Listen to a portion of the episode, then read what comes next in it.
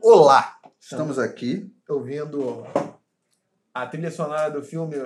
Eu não sei como traduziram em português, da Falcon and the Snowman. Acho que é isso mesmo, o Falcão Homem da Neve.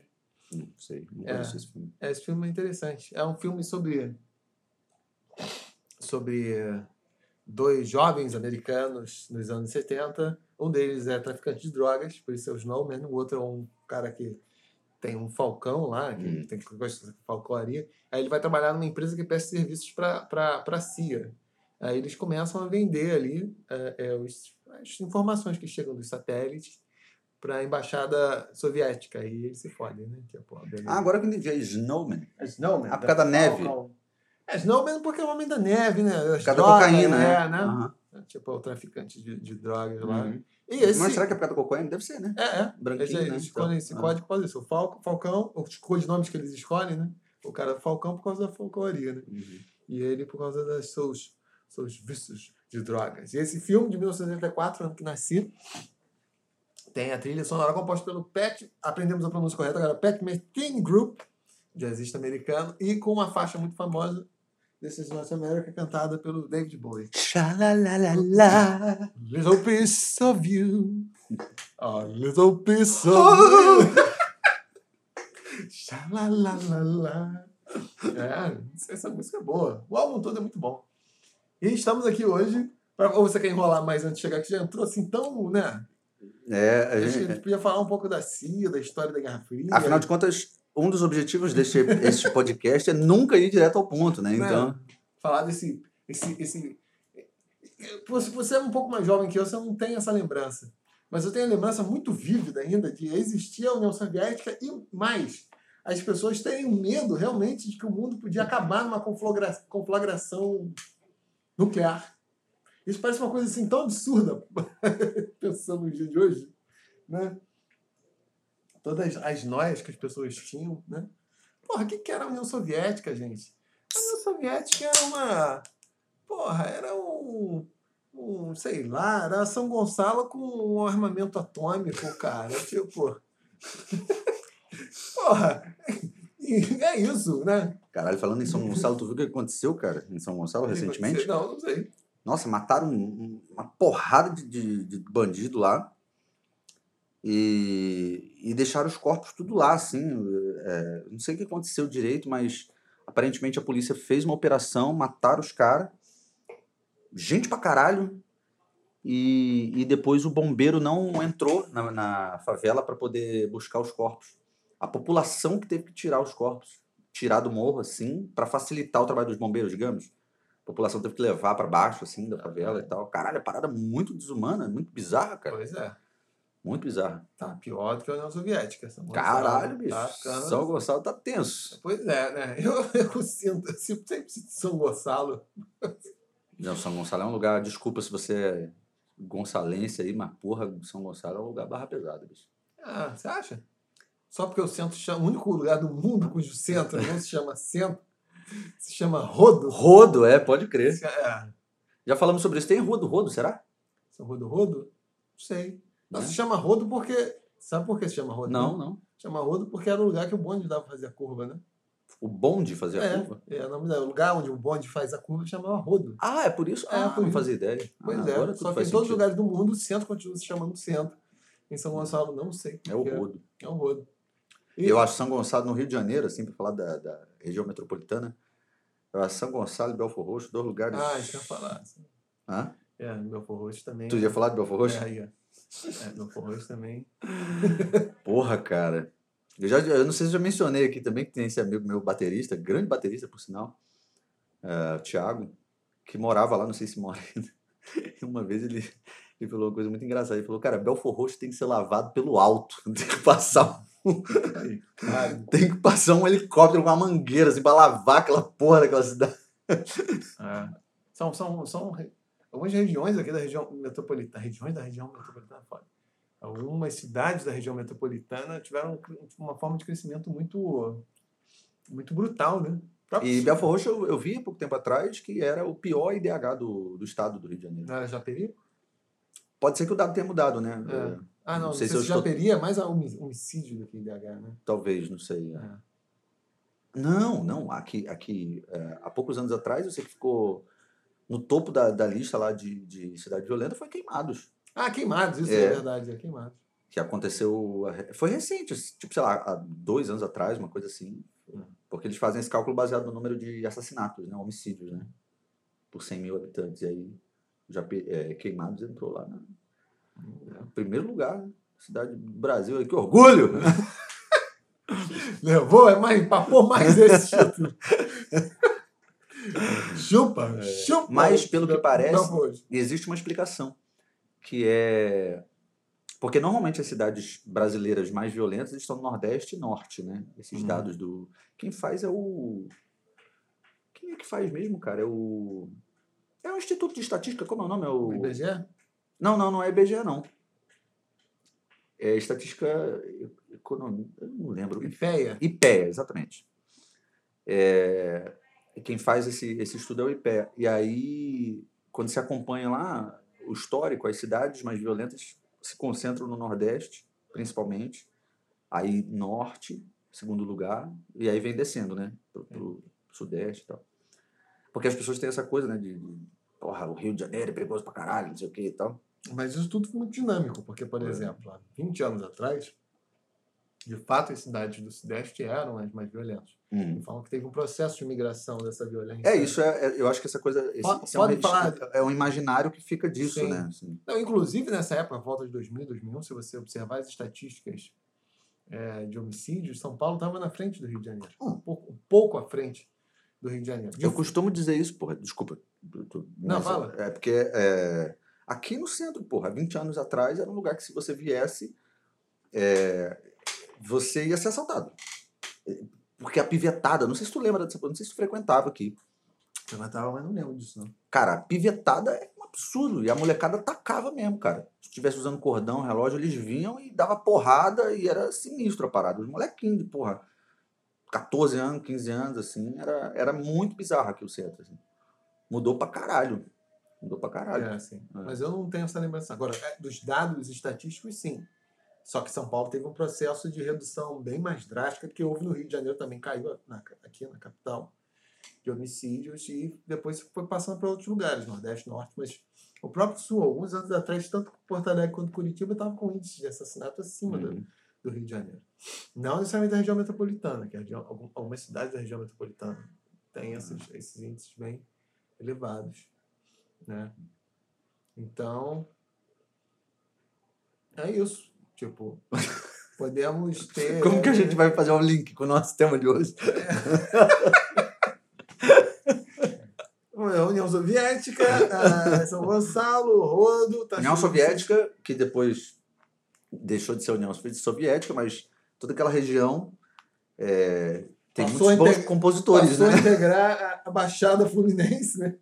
Não, mas toda aquela região do mundo tem excelentes A União compositores, Soviética, né? após fragmentar, abandonou e passou a integrar ali em volta da Baía da Guanabara. E as repúblicas socialistas soviéticas passaram a se chamar Magé, Duque de Caxias, São Gonçalo. Tem Niterói também, né? Niterói era uma espécie de uma Estônia da, da...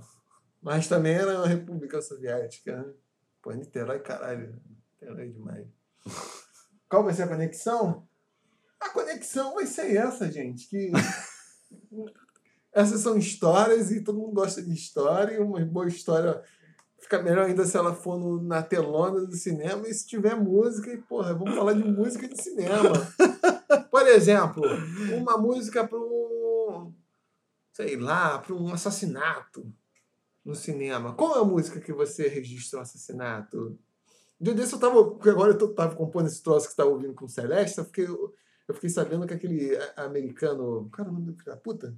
Feldman? Ah, esqueci o nome do merda. Ele gostava muito de Celeste. E no início dos anos 60 era tão temática incomum Hum. né, para o cinema de Hollywood. Não, toa que era um, um filme independente. Tinha uma cena de estupro.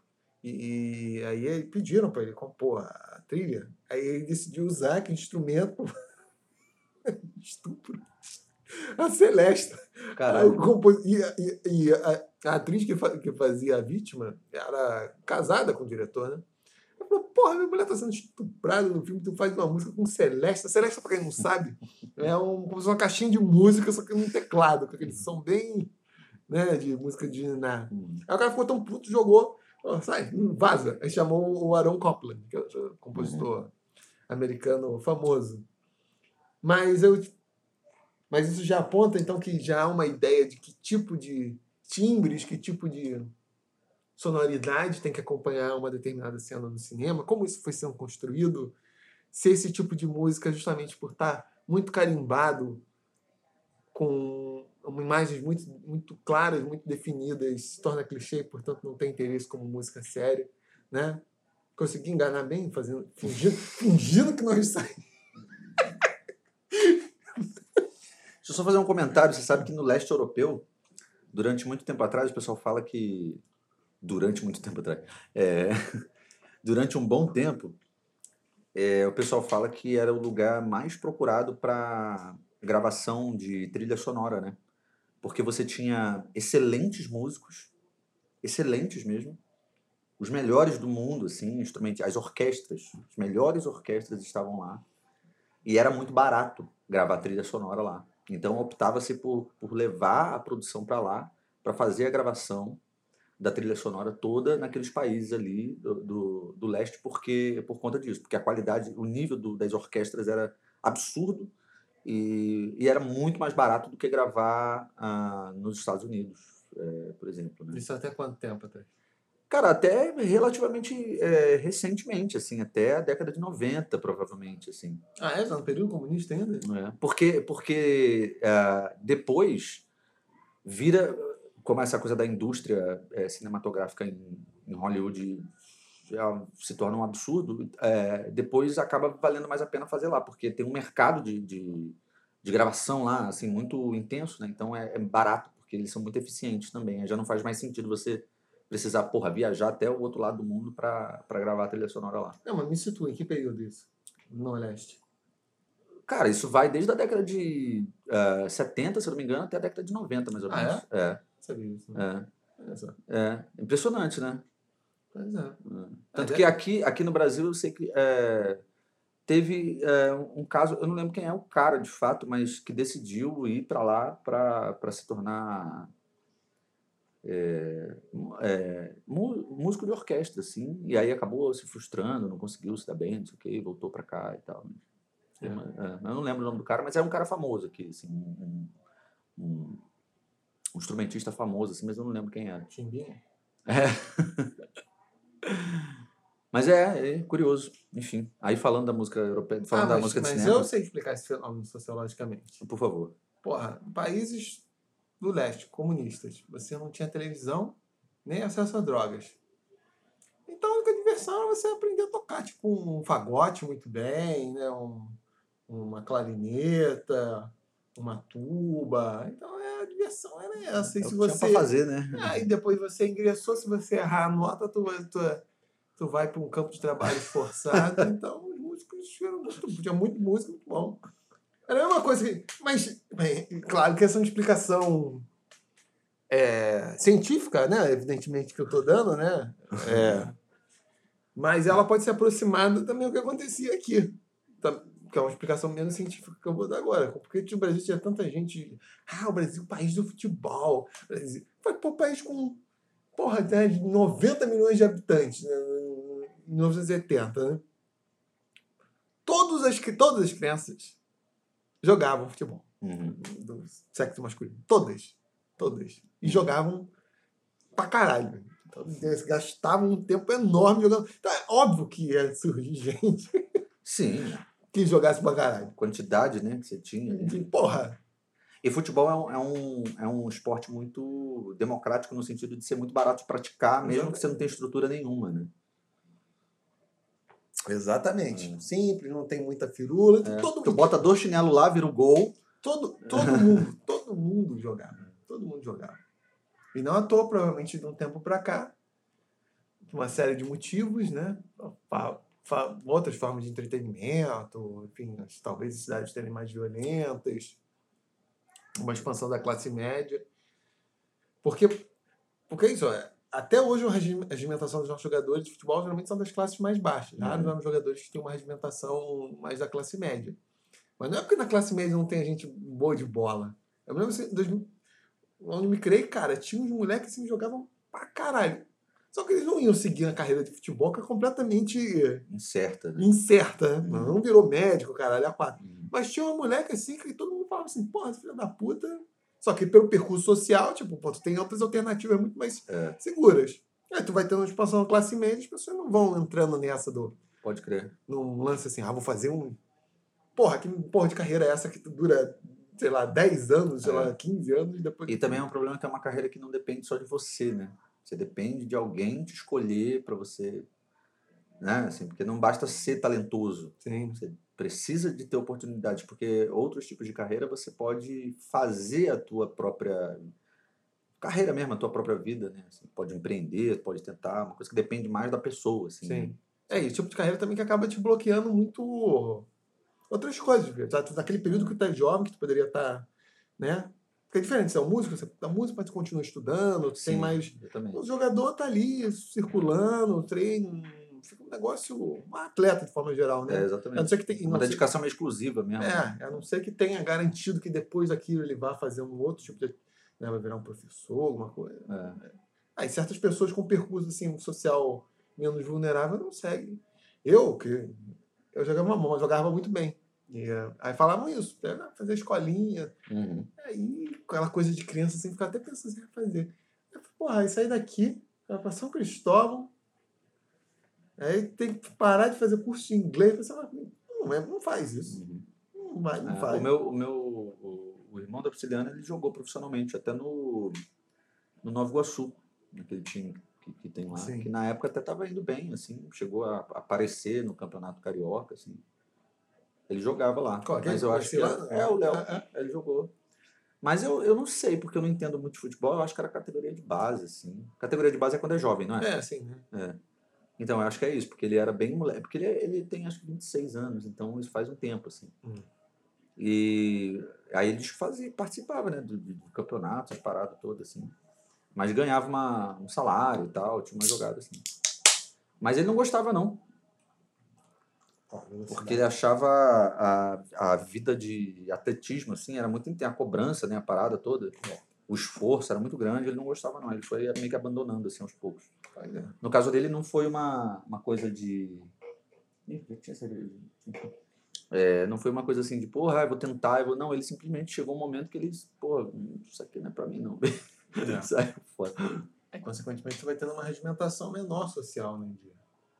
De, de gente para para se profissionalizar nisso e a qualidade cai. Não tô porque o futebol hoje tá fudido. Com certeza tem. Eu tô impressionado como a gente conseguiu sair do tema de novo absurdamente. Ah, né? tamo Fazer uma falando, curva, é.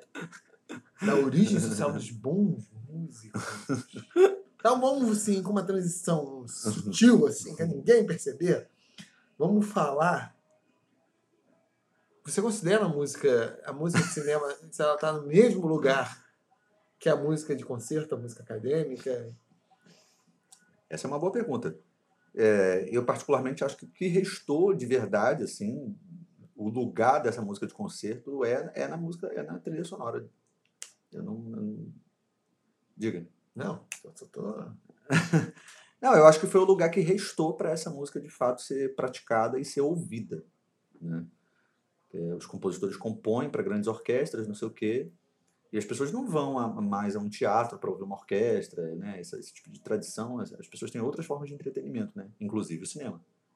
E aí eu acho que no cinema é como essa música se realiza, no sentido de, de concluir o percurso, né? de ser ouvida né? por, por, por alguém. Né? E ah, eu acho que sim. Eu, eu- agora, se a gente tem em mente que concerto, se a gente ficar na cabeça de que a música de concerto é a música que é realizada dentro de um teatro e que você tem orquestra, você tem o público lá dentro do teatro, não sei o quê, e para isso ela deveria, para ser considerada música de concerto, ela deveria ocupar esse lugar e ser realizada dessa mesma forma, aí não. Aí a música de cinema vira música de cinema, vira trilha sonora. E a música de concerto é uma coisa diferente.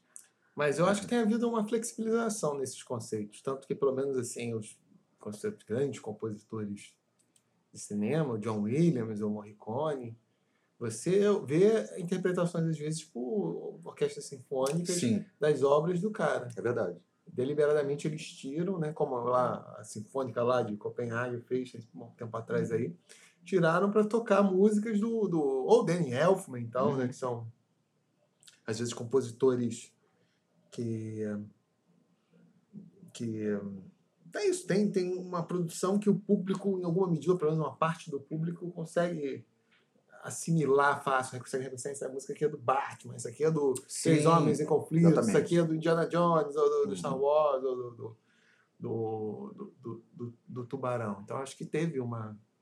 E de fato que você ouviu, porque bem ou mal é, é, é- é essa música com esse caráter mais sinfônico que as pessoas costumam consumir porque aparece no filme, né? Então Pois é. ela é, é- é o, o que que ela tem contato com aquela e eu também estou me perguntando em que medida muitas coisas assim das vanguardas não foram já assimiladas em função da nossa experiência com a música do cinema Hum. que justamente porque faz essa sobreposição com uma narrativa que é relativamente de fácil assimilação, porque é baseada em imagens, enfim, é narrativa, né? Com uma coisa mais abstrata com a música, né?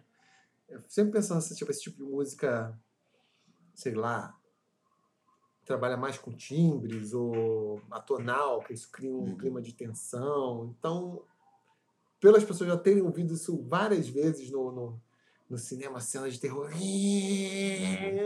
aquela massa sonora, o cara já associa, ah, isso aqui eu entendo, porque dá a ideia de, em vez de, talvez em outro contexto, a pessoa simplesmente, caralho, o que está acontecendo? Não, não produzir efeito nenhum, né? O Uhum. cinema já associou essa coisa de, de, de eu acho que o cinema tem muita é, responsabilidade nessa coisa de, de, é, de fazer com que determinados é, clichês, digamos assim, né, é, composicionais, se tornem é, relacionados a, a uma determinada é, não, não cena, mas assim sensações, né? A gente vive falando disso, né, da coisa da escala de tons inteiros, né? Uhum. Você sempre tem aquela imagem do cara, ai, vai sonhar, ou então vai, vai rolar um flashback, uma parada assim, aquela coisa de memória, e vai.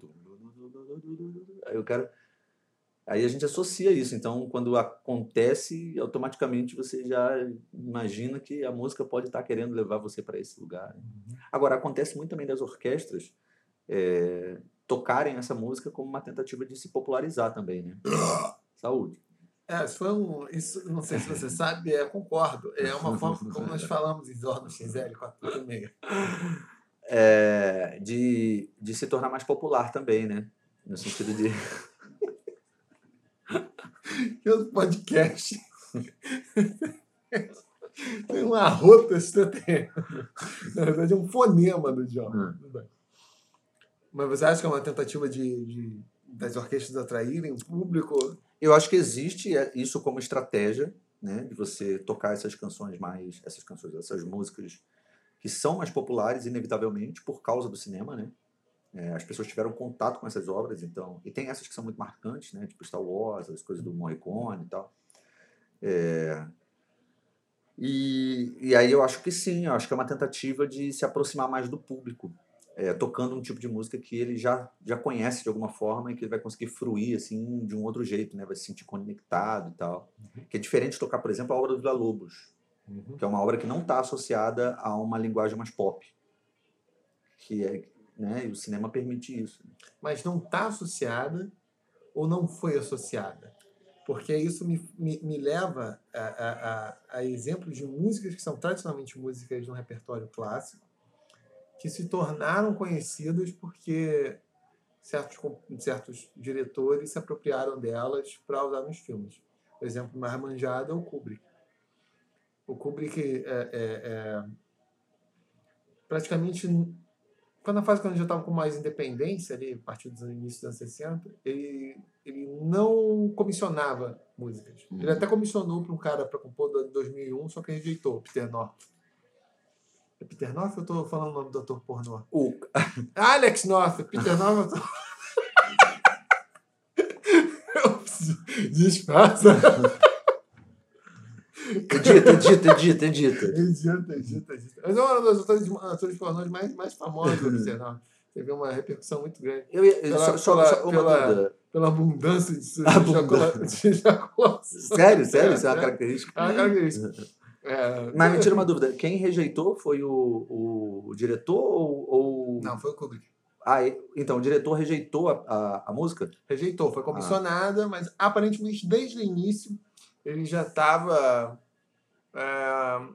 Incomodado? incomodado, não, ele já estava meio inclinado a usar um repertório das mais diversas é, é, é, procedências que, que ele achava que fazia sentido Uhum. dentro do, do.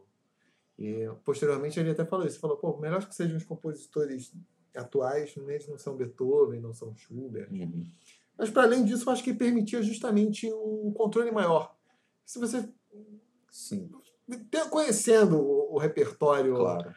musical, Você inclusive o ouvir antes, contemporâneo, você já tá... você é. pode construir a cena em cima daquilo, Sim. editar em cena, a cena. Então, eu, ele preferia fazer essas escolhas a partir de uma pesquisa que, que era deliberada, tipo de, de, de para ver o que, que encaixaria na- no, no conceito e depois Uhum. selecionava, né? Não, eu concordo com você no sentido de, de que o Vila Lobos ele não foi associado. Eu não quero dizer que não está associado porque não, ah, sei lá, é, a música do Vila Lobos não, não se enquadra como é impossível associar a música do Vila Lobos à música de cinema. Não, eu acho que é claramente assim. Eu não acho que ele, não- eu acho que não não fizeram, só isso, né? É, o, é sim, exatamente. É, no caso do Kubrick, o exemplo mais manjado é aquele tema do 2001, né, que é o- a abertura do Assim para o Zaratustra do, do Richard Strauss. Uhum. Tá, tá, tá.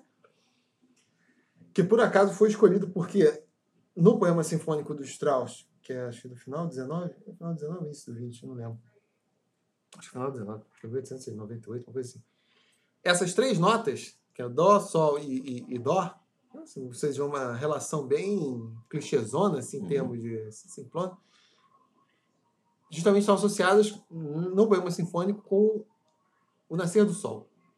E a Uhum. primeira cena em que aparece no 2001 é justamente o alinhamento dos planetas e você vendo o nascer do sol. Só que você vê o nascer do sol a partir do espaço, Uhum. não, não na- a partir da Terra. Então, de alguma forma, o Kubrick percebeu que tinha um elemento simples ali que permitia conectar e criava um, um motivo ali que podia ser associado em diversos momentos. Uhum. E é algo tão reconhecido que hoje todo mundo ouve isso, associa. E associa justamente a ideia, às vezes, por causa daquela cena do macaco, né, batendo com... Sim, sim. Associa até uma ideia, né? Ou algo assim, Uhum. pô, tá tendo uma... Uma apareça- epifania. É uma epifania, exatamente, né? E é uma peça que com certeza hoje as pessoas conhecem, não porque elas ouviam o- o- a- ouviram o Richard Strauss em outro lugar, mas por causa do 2001. Agora, quando eu digo que, que as orquestras elas é, utilizam esse repertório do cinema no sentido de se tornarem mais populares, eu não estou dizendo que eu, eu não quero dizer que tipo esse repertório ele não tenha o mesmo nível assim de, de porque parece que eu, né, assim, alguém poderia imaginar, ah, quer dizer então que essa é uma música menor e a orquestra está se apropriando dela só para se fazer valer do sucesso, não sei o quê. Eu, eu particularmente não acho isso não, porque esses caras que compõem para cinema, esses caras, bicho, caras sabem tudo, né, bicho, de, de, de música. Tudo é um exagero, mas digo, esses caras são compositores extremamente competentes, assim, eles não- são um, um, nenhum trouxa Zé Ruela que tá compondo, não. Esses caras são foda, assim. Sim. É, escrever para orquestra não é um trabalho fácil, né, cara? Você viu, a gente fez um exercício aí outro dia. Mas agora, agora, Escrever para orquestra é um trabalho complicado, cara. Fazer dar certo, né? E não, assim, eu digo, só o ato de escrever para orquestra já demanda um nível técnico de conhecimento assim, em música muito avançado, né? Essa coisa da orquestração, né? É, é, é um trabalho muito é, profundo, assim. E aí eu nem estou falando da, do seu ponto de vista composicional, não. Estou falando da, da questão técnica mesmo, da escrita, que é complicada, né? Porque Mas esse é um tipo de, de composição que você está falando sinfônica que tradicionalmente nós vamos associar ao cinema americano. Uhum. Enfim, tem outros cinemas Ah, também, sim, claro. É. que é um tipo até meio neorromântico, assim. Uhum. assim, Você, você consegue até identificar uma... No caso do John Lennon, isso é muito claro, claro, né? Tipo, uma linguagem que lembra esses compositores do início do século XX, né? Que ainda não... Que talvez seja uma das razões da popularidade. Provavelmente o cara compõe assim por uma. É, deliberadamente, porque talvez saiba que, sei lá, uma linguagem mais vanguardeira Não ia de, cair dentro. Pegar. demigode, né? A pessoa precisa saber que. Tan, tan, eu fazia isso direto com uma namorada minha. quando Alguma coisa arcaica. Hum. assim, tan, tan, tan, tan, dararara. Mas será também que não é por falta do- dos diretores, porque às vezes, por, por conta disso, assim, às vezes o cara não quer entrar num embate com o diretor, né? Então o cara meio que tem que atender a uma expectativa que o diretor está criando da música dele, né? Porque eu não sei como funciona esse acordo também, para ser É. sincero, né? Não sei se o diretor ele simplesmente vira, não, faz o que for, bicho, foda-se. Porque a trilha ela não é composta quando o filme está pronto. Depende. Mas hum, é difícil isso acontecer, porque se bem que se bem que o processo eu acho que é meio é um processo meio durante, né, na real, né? Como, como, como diz o filósofo, tudo varia. né? Tudo vareia. Prego, vareia, pedra e cimento. Como que é o negócio? Tudo vareia, pedra e cimento. Vareia, pedra e cimento. Ah, não conhecia essa, não. Então, vocês, como várias variações, no caso do, Morri, do, do Sérgio Leone, que era o, o diretor com o qual o Morricone tradicionalmente.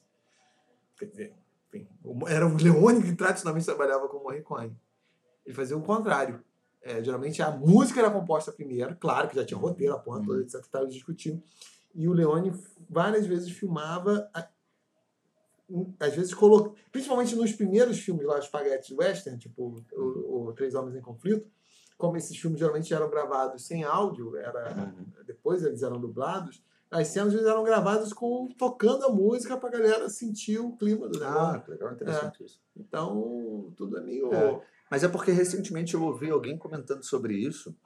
Era uma entrevista que falava. Porra, infelizmente eu não vou lembrar, cara. Mas eu sei que tinha uma parada que era a seguinte: eles gravavam e. Porra, não lembro o que, que era, mas era alguma coisa relacionada à edição, que não era. porque não dava tempo de esperar o filme ficar pronto, não sei o quê. Eu não sei se estava relacionado à trilha sonora. É, é, enfim.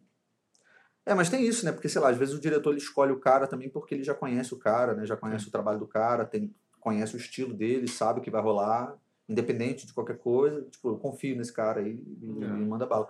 Porque é, é um pouco parecido com isso, né? Que você mencionou do, do Kubrick, né?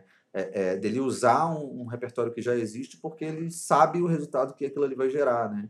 Do mesmo jeito que o cara convida um compositor para compor trilha sonora, meio que porque ele sabe o que, que vai dar certo, se vai dar bom, sabe? É, tanto que essas, essas parcerias são, são manjadas. Tipo, é o, Sérgio Leone com o Morricone, é o John Williams com o Spielberg, é o Danny Elfman com o Tim Burton, é o Paul Thomas Anderson com o, o, o Johnny Greenwood. Agora me fala uma coisa, você disse assim, é, mas isso é uma linguagem que você está associando ao, ao, a- ao- como se fosse né, romântico, não sei o quê. E o que, que seria uma outra linguagem, por exemplo, no cinema? Que não fosse neorromântica? É, Ah, porque depende. você considera que essa música feita, essa música com essa sonoridade sinfônica para cinema até hoje é uma sonoridade que remete a essa a essa lógica meio essa essa essa, lingua, essa a- essa estética, né, neorromântica, assim. É, alguns compositores, né? Os compositores mais, sei lá, ficaram mais. O John Williams talvez seja o melhor exemplo disso, né? E Não é toa porque a música deles tem tantos hits, né? E- E calha, calha com o filme do, do, do, do, do Spielberg, que é essa coisa de um. Em inglês eles chamam-se de high concept, se não me engano, né? Apesar de, desse nome high concept, da ideia de ser uma coisa intelectualizada, é tipo é uma ideia muito fácil, assim. Tipo, tem o conceito de tubarão. É, e se tiver um tubarão numa numa praia no verão atacando todo mundo. Tipo, o filme é montado em cima disso. É, o Jurassic Park é. E se o, recriarem os dinossauros num parque de diversões e der merda? Né? a do filme é essa, né? Uhum. E a música atende a isso porque ela cria justamente temas lá, né? Muito. Porra, consegue aquela coisa no, motivo muito Catchy. cat, assim, Aham. pegajoso, chiclete. chiclete, boa, ah, boa, boa. Nossa, português. Eu não gosto, eu não gosto de usar termos em inglês, mas me faltou o chiclete. Chiclete. É. E com aquela orquestração pra, porra, né? Eu já falei isso contigo, né? Quando o John Williams mostrou o tema do Tubarão, obviamente mostrou num piano, né?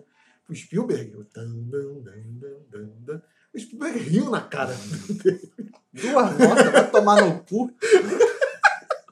Riu filho da puta, eu tô te pagando uma grana aqui pra tu fazer essa porra.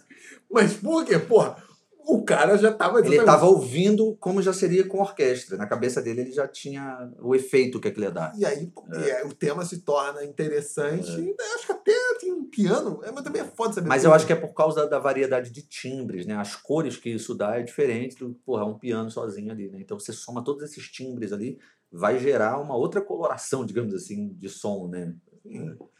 Mas, mas enfim, é, é- Mas é uma ideia simples, você pega e transmite, não, não tem muito. Da mesma forma que a ideia do filme é simples, o cara consegue operar É. com isso. Agora, isso é uma coisa interessante, né? Porque, por exemplo, é, a gente fala des- dessa coisa do sonho e aí usa lá a escala de tons inteiros, não sei o quê. Será que existia também alguma tendência de associar, por exemplo, perigo a essa coisa do semitom, da Sim. segunda menor? Ou se tornou por causa do. Sacou? Assim? É difícil saber isso. É. Ou, por exemplo, assim, ostinatos também. Realmente, É. nós já fizemos várias discussões. É, porque uma vez, uma vez eu estava conversando com o Almada, e o Almada é. Pra quem, o Almada é o, é o Carlos Almada, né? Que é professor lá da UFRJ e é. Ele é da área de composição, é um, é um cara de harmonia, assim, muito é, consagrado no meio, né? E aí ele é. E ele é aficionado por música de cinema, não sei o que e tal. Eu tava conversando com ele sobre isso, sobre essa coisa da escala de tons inteiros. Eu, eu fiquei falando, porra, Almada, não sei o quê. Aí ele falou que. Não, cara, mas na verdade, quando você vê os compositores antes da mesmo da, da existência do cinema, é, e, e tinha uma coisa daquela da teoria dos afetos, não sei o quê e tudo mais. Então, é, esses caras meio que se baseavam um pouco nisso, assim, na hora de compor. Então, é provável que esses usos ele já. Só que aí é difícil saber, porque, por exemplo, música instrumental. Bom, o cara compõe música instrumental. Quando ele usa a escala de tons inteiros, o que, que me diz que eu vou associar automaticamente a. a- a- né? Se eu não tiver uma imagem me. me, me- é, como é que fala? Assim, me induzindo né, a, a- pensar por esse Mas sabe o que, que ajuda isso? Vamos fazer um projeto de pesquisa aqui. Aí, ô, Lattes, você Ah, eu acho que o título é uma coisa que induz um pouco a interpretação, mas não sei o que mais ajuda. O quê? Vai ser mais radical ainda, a música de programa. Ah, sim, claro. Porque aí já tem uma Ah. tentativa de elaborar uma narrativa Ah. que seria quase o, o cinema da época, ou a música incidental, Uhum. que seria música composta na época para teatro, essas coisas, onde se poderia É verdade. perceber isso e depois procurar também nas críticas se as pessoas faziam essa correspondência. Tipo, Uhum. ah, uma música sinistra, soturna, sei lá, em dado movimento. Essa você, porra você... vale a pena a pesquisa, né? Vambora, aí, aí, aí, aí, CNPq? É, paga nós, CNPq. Patrocina aí. Sim, eu acho que tem como, assim, fazendo. Seria realmente difícil. Mas, por exemplo, o- no caso do, do Assim Falou Zaratustra, esse primeiro movimento do, do Strauss. Esse tema ascendente, Dó, Sol, Ré, enfim, tem outras notas, tem, mas basicamente é isso. O tema ascendente que dá a ideia do nascer do sol está dado, porque o primeiro movimento é isso, o nascer do sol, pô, assim. O nome do. É, exatamente. Tem a ideia, a ideia- Não, você consegue associar, assim, né? Você falar, Que ah, o vai nascer do sol, porra, o sol tá subindo. Então você pega as notas e põe a nota subindo, assim e tal. Isso. Na verdade, eu fiz. Teve uma vez que eu fiz um curso de composição de trilha sonora. E o cara dava esses elementos, assim. Ele pegava, por exemplo, ele pegava uma imagem. E aí, porra, é, é, uma foto, ele botava uma foto. E aí ele começava, porra, cara, bom, bicho. Ele, ele, ele trabalha na Globo, ele, dá, ele compõe pra série de, de, de TV, essas coisas Aí assim. E aí ele. Ele é formado lá na Unirio até, mas é um cara que foi pra esse caminho, assim. Rodrigo alguma coisa, não lembro o sobrenome dele, infelizmente. Que beleza, hein? Mas o, o curso foi muito legal, foi um curso da, da Firjan, é, era no formato de oficina, assim, foram... ah, não, sei, não lembro quantas aulas, mas foi uma semana inteira, assim, não sei se foi a semana toda, tipo, todos os dias, não lembro. E, e aí a proposta do curso era essa, assim, era por exemplo, ele botava uma imagem, um, uma- um quadro, ou então, ou então uma foto. Aí ele começava a extrair da gente assim: o que, que vocês veem aqui? Aí a gente começava a falar as coisas. Aí tinha gente que associava. Esse foi muito foda, porque ele botou uma foto preta e branca, aí ele botou uma foto assim com um zoom. E aí, dava entender- e aí o moleque tava atrás da grade. E era um moleque preto. Ele tava atrás de uma grade, aquelas grades assim. Sim. Aí todo mundo já começou a imaginar, ah, moleque preto, não sei o quê, tá, tá, tá preso, bababá, bababá. Aí quando ele amplia a foto, o moleque tava num campo de futebol assistindo a partida. Hum. Ele, porra, por que, que vocês já associaram ao fato do moleque estar preso, não sei o quê? sei lá. e, e aí ele falava assim, bom, agora compõe um trecho aí, com base nessa foto aqui, do que que, do que compõe aí, foda-se. O que, que vocês enxergam aqui de elemento que pode ser musical? Aí tu tinha que extrair. O que, que foi, cara? que Eu falo, é semelhante aos exercícios que me foram propostos no curso. Porque era de perícia ambiental. Então é foda, quando eu vi uma mancha de óleo, não pensei em muitas ideias. Aí, por exemplo, ele mandava a gente ler um texto, e um trecho de um texto, ou então um poema, assim, e, e aí pedia pra gente compor alguma coisa a partir daqueles elementos, assim. né? E eu não faço a mínima ideia do porquê que eu tô falando isso. Não, você está falando justamente por essa tentativa de associar Ah, sim, sim, claro. os afetos, as imagens, né, É. a um conteúdo musical que, segundo o Almada, inclusive no, no, no- no, livro dele de arranjo, já fiquei com essa impressão que ele babava um certo ovo aí dessa galera de grandes compositores de cinema, porque eles têm recursos, eles conseguem, né? Já, É. já arranjo, então, porra, quem consegue usar a porra toda, É. quem, quem compõe para filme do Spielberg, né? E você pode À vontade. compor né? o que você quiser. É. Você coloca os instrumentos que você quiser que você vai, você vai, você vai poder usar. E, é, e essa associação, se havia antes ou se ela foi criada pelo cinema, né? Ou se de fato ela. É, se ela não foi criada pelo cinema, definitivamente ajudou a popularizar as ideias, né? Assim, porque o cinema, Sim, por é, conta da distribuição, né? é, eu, é, é, eu, eu, eu, eu tenho a impressão que de fato há coisas na propriedade do som que já davam, tipo, encaminhavam, mas as ideias talvez não tivessem muito consolidadas. Essa coisa que você falou, esse intervalo de segunda menor minuto baratã, né? É, porque não tinha um apelo visual. Mas, de fato, são. Dão um intervalo. Claro, depende da porra da escala, mas. Mas de cara, assim, não é uma coisa muito comum. E se, e se eles soam mais ou menos juntos, soa tenso pra cacete, de fato. Dentro da. Tem, até propriedades acústicas que explicam isso, né? Mas. Já tinha um fundamento e eu acho que o- os caras quando começaram a compor música para o cinema, perceberam isso ali, que. Ou foram refinando isso, que, porra, numa cena tensa, isso daqui soa. É, é, é, é, é tenso, né? Vai, vai reforçar, vai, vai intensificar essa ideia de que essa cena aqui é apreensiva. Que era o que eu tinha falado lá no início, quando o cara estava usando uma celesta para uma cena de estupro. Né?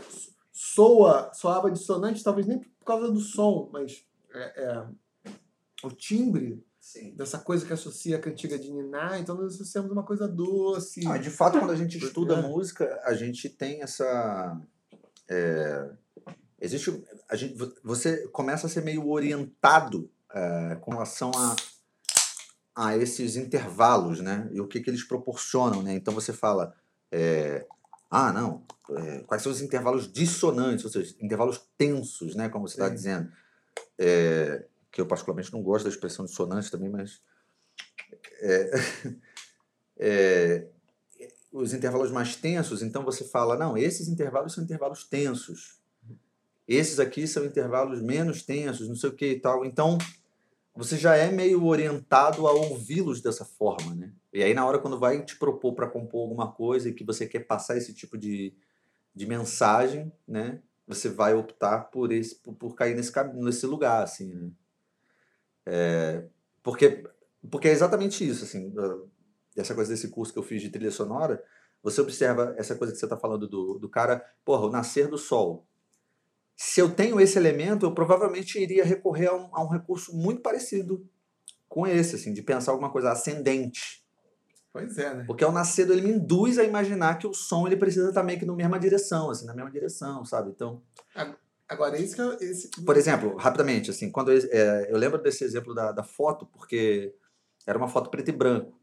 Quando ele me falou preto e branco, eu pensei, binário, contraste. Sabe, tem algumas coisas que me, já foram me colocando ali que eu já fui construindo a música só com as informações que eu tinha, porque eu fui tentando meio que reproduzir aquilo que eu estava vendo e- em forma do que eu entendo de música, assim, né? É, mas eu já percebo, tipo, essa questão do. Também não sei se, porque hoje as, as imagens preto e branco não são tão ubíquas, gostou do ubíquas? Uhum. É... Porque a imagem preto e branco, de fato, me associa necessariamente uma ideia binária. Mas talvez, justamente porque elas não são mais frequentes, talvez isso até produza, se essa forma binária estiver muito. Agora, no caso do nascer do sol, é de, porque se você fizer uma coisa que é claramente descendente, porra, é, aí acho que é, é muito difícil, entendeu? O Sim, negócio pois é. Choca, É, é. choca demais, né? É, é meio que o, é o avesso do que você está vendo, assim, tipo... É, Pode causar uma confusão na, na- no ouvinte, assim, né? O cara, caralho, a, a- a confusão de sentimentos, né? Porra, que eu tô... Aquela música do Grieg, aquele compositor norueguês, que é associada ao nascer amanhã, né? Vamos ver se eu acato aqui. Ela acho que ela tem um contorno. Ela não acho que não tem um contorno muito definido, se é ascendente ou descendente. Mas acho que se fizer uma coisa claramente Uhum. descendente, assim, porra, aí é Sim, Aí eu acho que não vai de jeito nenhum, né? Que não necessariamente a ideia precisa estar conectada. É, é, é, é- Talvez no caso do Strauss tenha sido muito eficaz por causa disso, porque é um negócio simples pra caralho, né? Porra, é, é, tônica, que seria a segunda nota que é mais próxima que ele tá tocando, e a própria nota que ele tocou uhum. acima. Então, isso, porra, é um movimento mais simples que tem, sim, né? sim. Mais simples que seria, né? Super consonante, É, né? então a ideia é mesmo, É. tu tem mais uma ideia de ascensão do que qualquer outra coisa, do que propriamente de, de, de melodia, né? Sim, sim. Então, pô, tá vendo? É. Eu vou na escola de musicologia aqui. Eu lembro, é porque essas coisas são curiosas, né? Assim, de como você precisa associar é, esses sentimentos, eles precisariam precisa- estar é, colaborando, né? Assim, a, a imagem colabora com o som e vice-versa, né?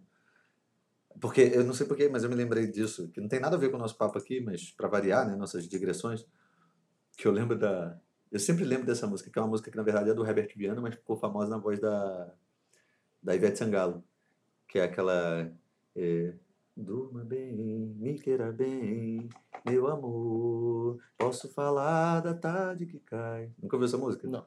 Mas é porque tem um refrão que é uma coisa meio assim. É, é, Durma bem, me queira bem, meu amor. E tem um momento da música, é uma balada, né? Tem um momento da música que a mulher ela tá. Caralho! Durma bem, me queira bem, meu amor! Eu, caralho, como é que a pessoa vai dormir bem com alguém gritando no ouvido dela? Sim. Pô, é uma confusão, pra mim é uma confusão aquela porra. Durma bem! Como é que durma bem berrando desse jeito? Caralho! Porrada. Porra. né? Não, porque durma bem tinha que ser uma coisa meio, pô, durma bem, né? Uma coisa meio carinhosa, meio tipo, porra, suave, não sei o quê. Isso me lembra a música dos Smiths, a, a, a- a Sleep, que é mais. que parece uma música de Niná. É uma música sobre. Não, porra. Não! Caralho, cadê? Eu não quero Mozart, eu quero. Caralho. Também tu escreveu Mozart, porra. Não, eu queria escrever Morning. Pô, escreveu Morning. Essa aqui. Ah, sim.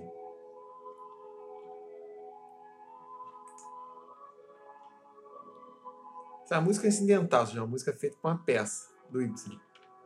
Que é justamente tem a ver com amanhã. Mas eu pergunto. É por tanto ouvir o pass... quando no desenho animado tinha amanhã se tocava, ou de fato tem elementos que associam amanhã. O que eu acho é o seguinte: o compositor ele vai tentar é, exatamente isso, assim, traduzir em forma de som aquilo que, que ele vê, digamos. E as formas como você vai traduzir, elas podem ser diversas. A verdade é essa, assim. Agora, eu acredito que tem determinados elementos que eles são... É, que meio que todo mundo vai ter uma ideia tecnicamente falando, sacou? Porque, por exemplo, quando, eu, quando, quando você vê uma foto preto e branco, se você vê uma foto, foto preto e branco em que o contraste é muito grande, o preto é muito preto, o branco é muito branco, provavelmente você vai associar a ideias musicais, assim, básicas, a, a música que a gente vai compor vai ser completamente diferente. Mas se a gente for buscar elementos, porra, o que, que eu posso fazer a partir daqui? Assim? O que, que isso me traz? Que música. Você é translocado, vai fazer qualquer outra coisa. Você vai fazer exatamente o contrário. Né? Gramática. É, aí, aí, entendeu? Aí eu acho que tem esses lugares que vão ser meio comuns, que todo mundo vai, vai para eles. assim. Por exemplo, pode ser que o preto e branco não te dê a ideia de, de binário. É, mas, mas talvez te dê a ideia de contraste. E aí eu acho que esse é um lugar meio que muita gente vai ter também, assim, porra, contraste. Ou seja, não necessariamente eu preciso ter duas, é, duas partes, mas eu posso que dentro de uma mesma parte ela pode ser contrastante, não sei o que e tal. Então, sei lá, sabe assim, eu acho que tem determinadas coisas que, que, que vão ser meio comuns, assim. Mas isso, por exemplo, já estaria dado por um contexto histórico dos anos 40, dificilmente alguém pensaria como você está pensando, que a maior parte das imagens, é, claro, com exceções, né? Eram imagens de preto e branco, então, fotografia, cinema. Então, Mas você não acha, por exemplo, que essa, desculpa, é, o que as pessoas viam na vida real não era preto e branco. As imagens já eram uma outra coisa, já não era a realidade. Só que o que, que as pessoas veem nas, nos simulacros, os simulacros são tão com os quais eles estão, as pessoas estão acostumadas são tão naturalizados que essas distinções nem aparecem. Parece. Eu quero dizer é o seguinte: quem está vendo hoje um filme preto e branco, sei lá, Cidadão Kane, para nós o preto e branco é muito mais perceptível do que, que era para quem estava vendo Porque os filme. nossos simulacros são coloridos. São outras tá coisas. Tá. A prova absoluta é quando você. Tu já, tu já viu como eram as, as, as, a imagem da TV quando você era criança? Sim, eu já vi. Já viu? Era uma merda. Ah, você está falando se eu já vi atualmente, se eu já recorri para olhar? Sim. Sim, era uma merda. É. Só que você não percebia como uma merda.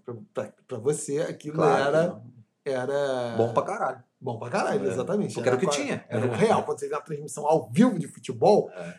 o cara chutava a bola, fazia um rastro assim, de deixar um rastro, você não percebia aquela porra. Porque aquele é o tipo de é porque era a única, referência que você tinha, você não tinha como comparar.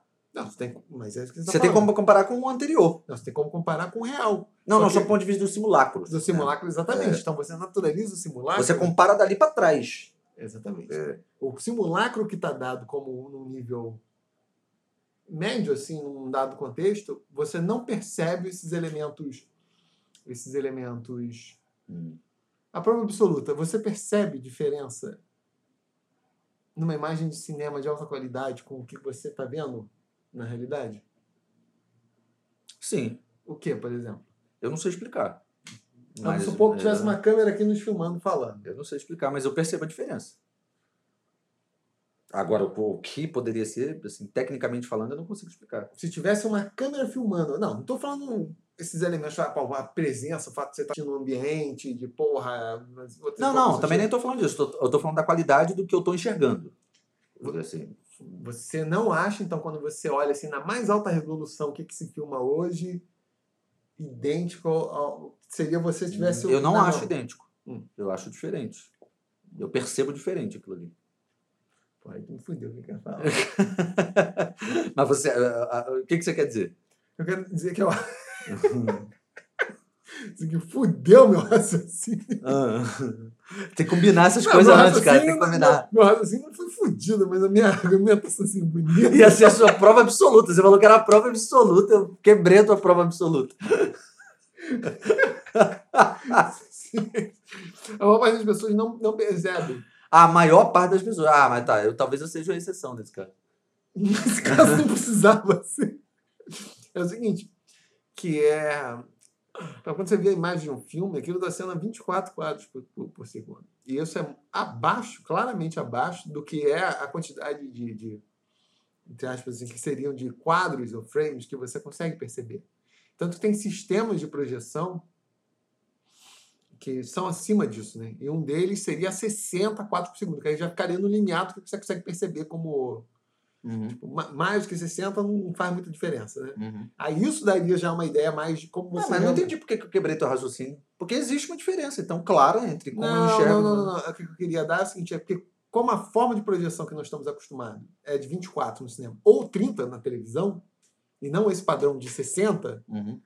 nós naturalizamos como nós vemos as imagens do vídeo, Uhum. né, como, nós- como fosse o real, quando na verdade aquilo ali tem claramente um elemento artificial. Ah, tá. As pessoas não percebem. Ah, tá. Só que elas não Entendi. perce- elas não, Ah. não, não- o, o- tipo, o fato de ter um elemento que é que nem aqueles filmes antigos que as pessoas falam assim, pô, mas as pessoas andavam tudo Uhum, meio. uhum. Só que as pessoas na época provavelmente também não percebiam essa porra, porque era o Sim. simulacro que elas estavam. Ou talvez uma ou outra percebia, caralho, né? É. Mas com muita reflexão, assim, caralho, não é. Mas eu acho também que tem uma parada que é a seguinte: as pessoas não estavam ah, acostumadas a se ver tanto, né? Em vídeo, em foto. Ah, sim. né? Então, a- a- aquela forma ali que elas enxergavam no vídeo e na foto não é a forma que elas eh, percebiam de si mesmas, né? Elas Sim. achavam que era daquele jeito mesmo, assim, né? Sim. A gente, hoje em dia, está muito habituado. Tanto que, porra, é, é normal das primeiras vezes que você se ouve falar, né, gravado, assim, Uhum. Das primeiras vezes que você se vê numa foto, ou se vê num vídeo, você se acha meio estranho, né? Porque não é exatamente da mesma forma como você se vê no espelho. Porque eu sou estranho, né? É a forma como as pessoas te veem, Uhum. aquele jeito ali, né? E você fica, caralho, eu sou assim, bicho. Caralho, é esquisito, né? Eu não tenho essa uma voz de sedutor. É. E aí eu acho que nesse caso as pessoas é, não estavam tão acostumadas a se ver, né? é, é, representadas, né? Em foto ou vídeo e tal. E aí por isso pode ser que elas naturalizavam. Talvez hoje em dia seja diferente, né? É, você vê isso na Idade Média, assim, de novo, assim. Não, fez um quadro, final da Idade Média, fez um quadro que, meu Deus, não tinha, as pessoas confundiam, como se a pessoa estivesse lá na frente, tu vai ver o quadro e fala? Mas eu acho que é exatamente isso, porque é o tipo de simulacro que as pessoas estão, estão acostumadas numa dada, num dado contexto e elas não têm uma... É isso, é difícil quando você quando o que, que é dito como que aquilo representa é- é- emula o real, né? E você não não tem conhecimento de outras formas, há uma tendência mesmo a tomar o o, o, o, o simulacro. Não, não é à toa que nós enxergamos padrões faces humanas e padrões que são conhecidos em qualquer lugar, né? Sim. né? Tipo, uma... hoje não, hoje você consegue perceber essa imagem. Mas assim, voltando às origens aqui do, do nosso tema, Hum, sim, É. Aconteceu ali mais ou menos, ah, dizem hoje, uns 15 bilhões de anos atrás. Você tinha não, um origem universo... do tema, a origem do tema. Não, mas foi lá. Porra, Quando o é foda. universo estava condensado, assim, não seria... Mas eu, eu queria te perguntar, afinal de contas, você acredita também nisso, assim, que a música de concerto é música de cinema? Como é que você enxerga isso, assim? Enxergar, tu enxerga mal, mas eu assim... enxergo mal pra caralho. Porra, enxergo muito mal. O- É, eu... Se é, se ocupa esse lugar, né? O que, que você acha? Eu acho que sim. Hoje acho que. Primeiro que é um meio que permite as pessoas a terem mais contato e eh, entenderem o linguajar do. Por mais talvez que seja imprimindo determinados clichês é, é, imagéticos, né? Uhum. É, que, que talvez não tivessem dados dentro daquela perspectiva de música abstrata, música pura, não deveriam acontecer, né? Deveria ser uma música de uma apreensão meramente intelectual, mas eu sempre achei isso também meio cagação de goma. Uhum. Como também acho o contrário, né? Achar que a música exprime plenamente qualquer Sim. coisa, sentimento, nenhuma coisa nem outra, né? Ela ficaria num campo meio difuso. É, o- é, é o que eu acho que propicia uma parte das pessoas terem esse contato com essa música De eh, estética sinfônica. uma né? estética, exatamente, de uma É. estética sinfônica e às vezes até de vanguarda, porque determinados elementos vanguardísticos já não soam tão radicais, não porque necessariamente foram incorporados na música pop, mas porque as pessoas estão acostumadas a, Sim. a ouvi-lo no contexto de cinema, tipo aquela coisa da ah, uma música que trabalha só como timbres. Uhum. E vai crescendo a massa sonora, vai afinando, e tem dissonâncias. Tradicionalmente ela não ouve isso. Né? Ninguém senta para ouvir o Penderecki, ou Exato. boa parte do, do público, o Ligeti, né? Mas isso ouve no cinema. Então a pessoa ali já começa a criar tipo uma, uma cartilha para ele entender aquilo. E é, eu tenho essa impressão assim, tipo, muita coisa assim de vanguarda, assim, quando eu vou ouvir, eu já não acho tão radical, não é, sei lá, porque eu tenho tido uma ampla experiência, uma vivência com aquilo, Uhum. Consumindo esses caras. Até porque antes da internet era difícil ter acesso a isso. Sim. Mas porque o cinema, bem ou mal, se apropriou disso, usou episodicamente, e talvez quem seja assim mais Atento, né? atento, assim, musicalmente orientado, né, já introjecta aquilo. E acho que o público, de uma forma geral, também começa. Sim, sim. Meio que é, in- inconscientemente, né? Assim, a pessoa. É, é, porque tá consumindo ali, tá, tá, tá, tá pintando aquilo ali tudo. né? acho que a própria música da Decafônica, embora o emprego dela seja mais episódico, mas aparece Uhum. vez ou outra, ela não. Talvez não choque tanto quanto chocaria, porque. Bem ou mal nessa vivência cinematográfica, isso aparece. Mas ao mesmo tempo também acho que não dá para se considerar a música de cinema é, é essa música sinfônica, porque tem, tem, tem uma parte significativa, ainda mais para produções mais petinelas, que usam conjuntos conjuntos mais modestos, né? Ou só com sintetizador, Claro, claro, claro. com instrumentos mais mais mais limitados. Uhum. Eu não sei se, se- tipo, mas eu- Mas a estrutura da orquestra é uma coisa cara, né? Sim, exatamente. A verdade é que só dá para você ter música composta e sendo gravada é, com essa estrutura de música de orquestra em grandes produções, né? sim, Porque demanda muita grana, não, não tem como. Imagina, cara, você gravar a música de, de trilha sonora feita assim para orquestra, eu também imagina o tamanho do estúdio, cara, que tu tem que ter, cara. Um aluguel de uma sala de estúdio que caiba uma orquestra, puta que pariu, tá maluco, não tem você como. não precisa disso. Você pode fazer um tipo, você pode fazer é, é, tem um filme que é A Field in England, que é de 2006, em preto e branco, tudo se passa na, na, na, época da Guerra Civil Inglesa. Basicamente, o filme foi feito com sintetizadores, então são aquelas coisas de notas longas, e o cara eventualmente tocando um violão. Não, tudo bem, coisa. mas eu tô falando sob o ponto de vista é, dessa música sinfônica, assim, né? Música de orquestra, né? Ah, Mas isso acho que é um, um tipo de linguagem É, que, que- Mas é um tipo de linguagem que eu acho que acabou ficando restrito também a, a um tipo de produção, que são as produções de altíssimo orçamento. Né? Sim, mas, por exemplo, nas novelas da Globo? Antigamente era muito comum isso, tinha aquelas cenas mais de tensão. Aí era o quê? Sempre, aí a Globo não usava essa porra das orquestras, caralho, quatro. Mas tinha lá o compositor. Era quase sempre um som de um piano assim. Você criava um clima assim meio de tensão. Mas era uma coisa simplificada também. Eu não sei se isso ajuda também a reforçar essa ideia, assim, ah, tem determinadas sonoridades. Ah, uma vez eu fiz um trabalho que era era era trilha sonora. é, Eu, eu compus e gravei a trilha sonora também de um de um era um vídeo assim, era um era um vídeo. A ideia era para ser tosco, Uhum. mal feito assim. Aí eu fiz a trilha sonora que tratava de um, uma ideia meio de tinha um, tinha um, um lance de suspense assim. Aí eu fiz gravei no violão assim. E deu a ideia que precisava, só o violão. Sim, claro. Não, não precisava ter aquele recurso sinfônico todo, né? Isso aí é um tipo específico de. Inclusive, acho que dependendo do tipo de produção, se for uma produção mais. um tema mais intimista, menor, vai ficar até um negócio meio ridículo, né? Tipo. Então, um Uma drama. orquestra com uma parada. É, fazer um exatamente. drama psicológico familiar, É, você não espera que vai ter. Pode até ter uma, uma orquestra de cordas, fazendo aqueles acordes sustentados, mas você não espera um tema melódico. uma, coisa, uma coisa super pomposa, assim. é, né? vai É, soar, né? Meio. é muito contrastante com. Tipo, imagina um filme que ele se passa é, todo dentro de uma casa. É. Né? É um único cenário, uma única locação, não é. sei o quê. E aí tu tem uma orquestra gigantesca tocando, não sei o quê. Hum, vai ficar esquisito, né? Pois é, né? Pois é. O... Vamos ver aqui. Soundtrack. Esse é um filme do Roman Polanski de 76, eu acho. Que é basicamente isso que você está falando. Ele se passa basicamente dentro de um apartamento. filme meio de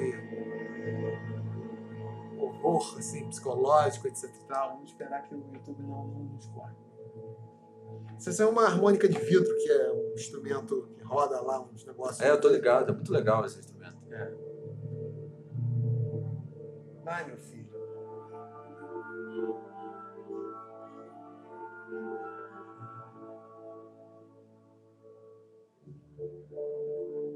Poucos elementos, mas dá já uma ideia de uma coisa bem.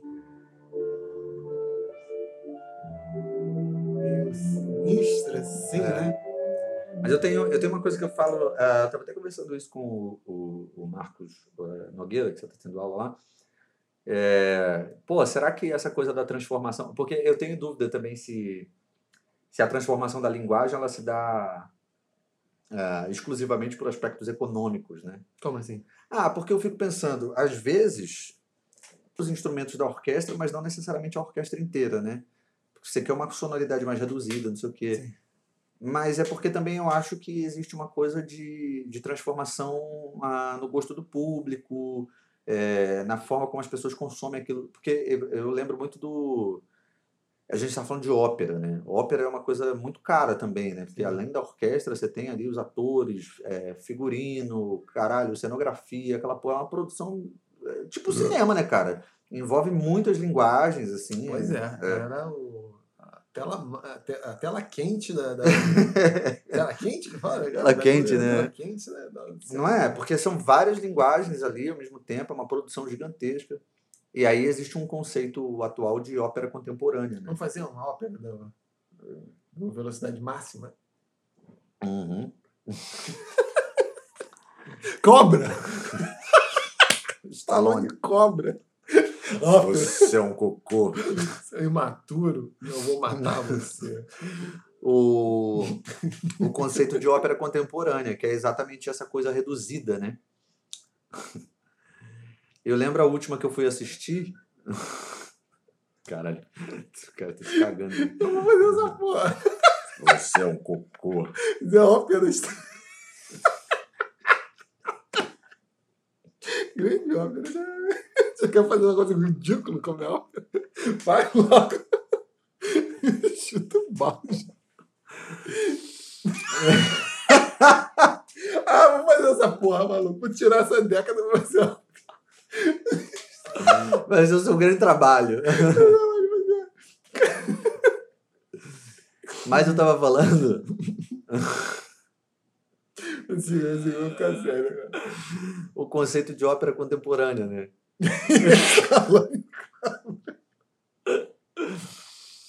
Que é essa ideia de uma uma instrumentação mais reduzida, que a última que eu fui assistir é desse compositor, que era um compositor aqui, aqui morava aqui na Tijuca, o Sérgio Roberto de Oliveira, né? Ele era um cara muito profícuo aqui no Rio, assim, produzia muita coisa. É, e aí a última que eu assisti estava no, no CCBB, que era Na Boca do Cão, o nome da ópera. E ele chamava de ópera exatamente por isso, assim, porque envolvia essas é, diferentes linguagens, mas a instrumentação eram três instrumentos, era é, percussão, violoncelo e clarone, É, era uma atriz e era isso, isso era a ópera, assim. Aí tinha um libreto lá, não sei o que e tal. E eu não gostei, eu achei bem ruim, pra falar a verdade. Eu assisti duas vezes, assim, não gostei. Não gostou mesmo. É. E, e aí eu estava conversando com, com o Marco sobre isso. Né? Eu falei, pô, vem cá, você acha que isso é de fato. é, isso tem a ver exclusivamente com recurso financeiro? Ou você acha que é que é mesmo uma transformação da linguagem, né? Porque aí eu, por que eu tô falando disso? Porque é para pensar no cinema mesmo, né? Porque às vezes é, uma superprodução não necessariamente precisa ter ah, uma orquestra, né? Na trilha sonora, né? Às vezes o, o, o compositor ou o diretor estão buscando ah, um outro tipo de linguagem, né? Assim, que não seja essa sonoridade característica, assim. né? Tem grana que poderia pagar, seja lá quanto for, mas É, acho que é tudo aí. Depende de opções estéticas, né? Agora. é, depende de uma é porra. claro que, desculpa, mas assim, é claro que o orçamento vai definir essas coisas também, né? Assim, É, mas acho que são, são, são opções realmente estéticas. Tipo, No caso do, do, do Johnny Greenwood, que é o guitarrista do Radiohead, uhum. E ele trabalha muito com o, o Paul Thomas Anderson, um- Uhum. que já tá um, um diretor consagrado e tal, fez aquele Bug Night. Uhum. E o primeiro filme que ele fez com, com, com o Greenwood foi o Sangue Negro. E é uma super produção. E se você observar o tipo de trilha, é uma. É, é, é, é, é uma instrumentação muito esparsa. São cordas, acho que tem piano, percussão. Você não tem as madeiras, você não tem os Sim. metais. É uma orquestra. Uhum. Provavelmente aquilo foi feito talvez com quarteto, talvez um octeto, não sei, mas enfim, Uhum. com, não, nem o naipe todo de cordas, Uhum. talvez. Ou talvez o naipe todo de cordas, não sei, mas o resto da orquestra, não. E provavelmente foi uma. Porque isso que era. Porque era isso que ele tradicionalmente escrevia para o Radiohead, enfim, tinha essa sonoridade Ah, que interessava Ah. e tal, e era talvez uma coisa mais atmosférica e Uhum. tal, enfim. E nas outras trilhas a mesma coisa, uma coisa esparsa, acho que não tem.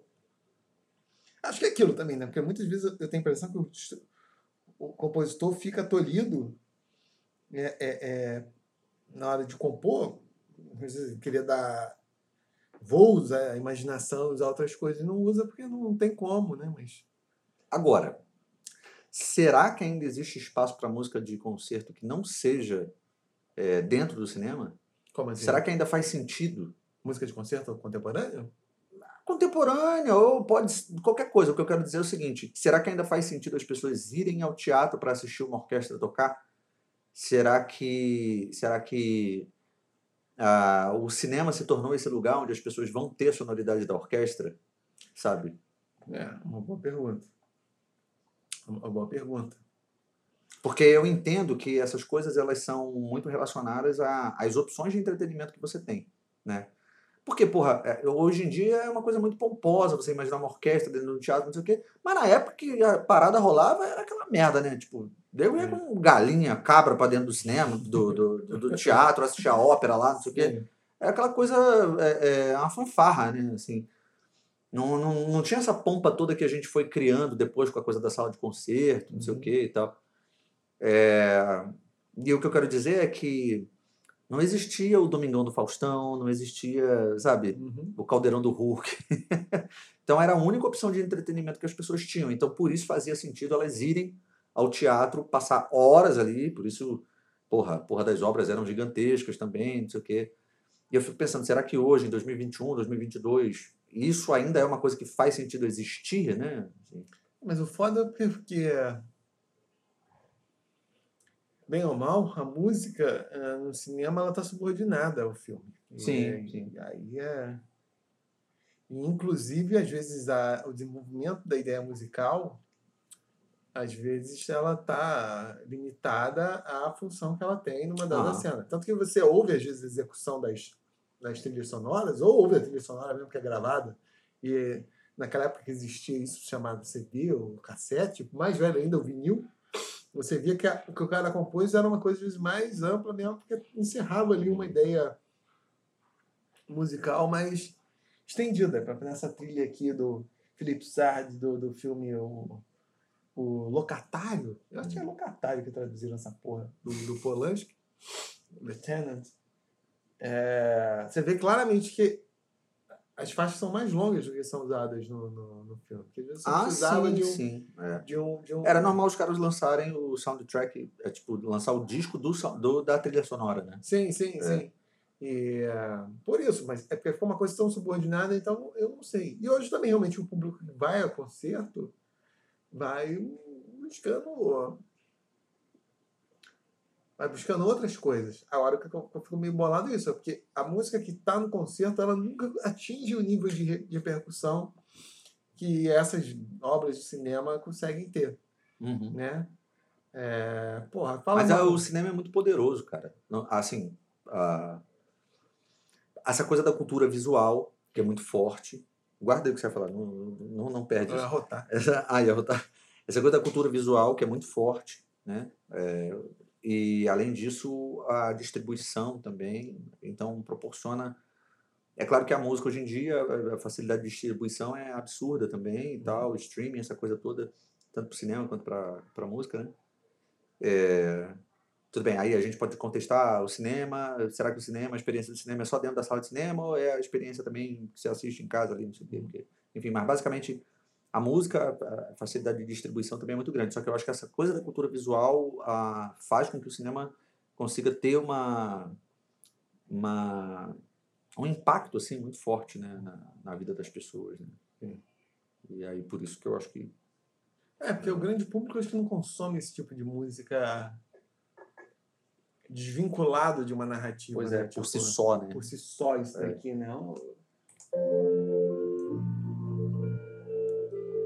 Poucas pessoas. Então,